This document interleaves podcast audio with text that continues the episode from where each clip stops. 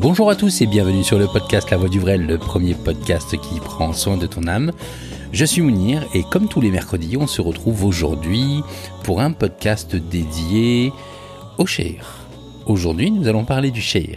Donc, où se trouve le Sheir euh, Que suppose clairement la rencontre avec le Sheir quand on parle du Sheir, en réalité, il faut pas fait, il ne faut pas penser à quelqu'un de, physique seulement. La rencontre du Sheir, elle suppose deux choses. La première des choses, c'est cette notion, cette notion de chair physique. Parce que, comme tout le monde, il mange, il boit, et comme cela a été dit pour le prophète, salam, le chair a une vie. Il va dans les marchés.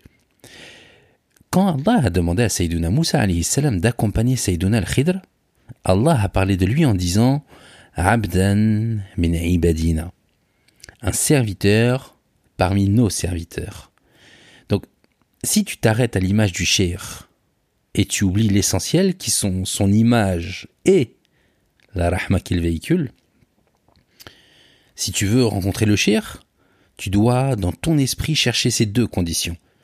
La rahma et le ilm ladouni, cette science infuse, cette science qu'on ne peut obtenir comme ça, physique et ou intellectuelle, parce que c'est une science qui émane du cœur, et qui émane d'un cheminement, pardon, et qui émane d'un cheminement à, l'aide d'un cher.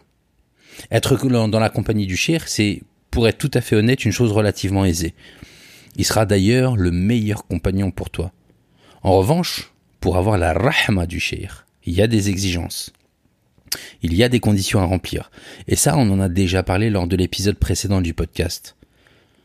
Il n'y a d'ailleurs aucune obligation à être un disciple connaissant le soufisme pour pouvoir profiter de la rahma du cheikh, car il y a en réalité aucune personne qui peut prétendre au soufisme. Le soufisme, ce n'est pas des mots. Le soufisme, c'est la pureté du cœur. Une bonne intention est donc nécessaire pour cheminer avec le cheikh.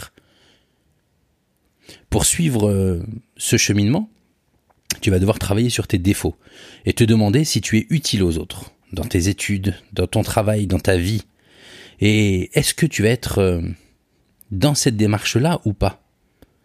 Parce que le soufisme va se baser sur le fait de se repentir, sur les actions faites avec la bonne intention, avec la recherche de soi-même, avec la connaissance de sa nefs.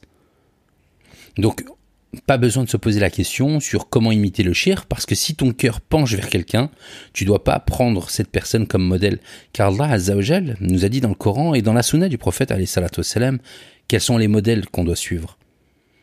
Ces, exemples sont, dans le Coran, ils sont dans la Sunna, comme par exemple l'exemple de Sayyiduna Moussa, salam, et Sayyiduna al-Khidr, salam. Moussa a été éprouvé par deux balances. Il a été éprouvé par la balance de la seigneurie, ar et celle de la Ubudiyya. Comment Sayyiduna Moussa va être le serviteur de Dieu, d'Allah Azzawajal, qu'il soit exalté?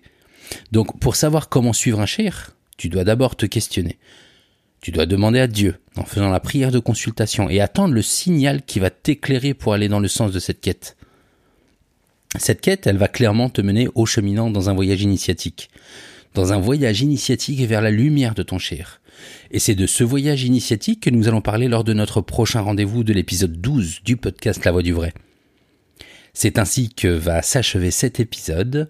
Je te remercie de l'avoir suivi. Je te donne rendez-vous la semaine prochaine pour un épisode beaucoup plus dense, beaucoup plus important en termes de durée. Il va falloir s'accrocher parce que nous allons parler du voyage initiatique vers la lumière de ton cher. Et ça, ce sera lors de l'épisode numéro 13 du podcast La Voix du Vrai. N'hésite pas à poser tes questions en commentaire, n'hésite pas à interagir euh, à travers euh, le, l'application encore. Et si tu le souhaites, hein, on te passera euh, directement à l'antenne si tu as des questions, euh, notamment sur les épisodes qui sont passés. N'hésite pas à partager surtout, c'est très important de faire passer ce message, de faire passer cette lumière à toutes les personnes qui sont autour de toi, afin de la diffuser au plus grand nombre.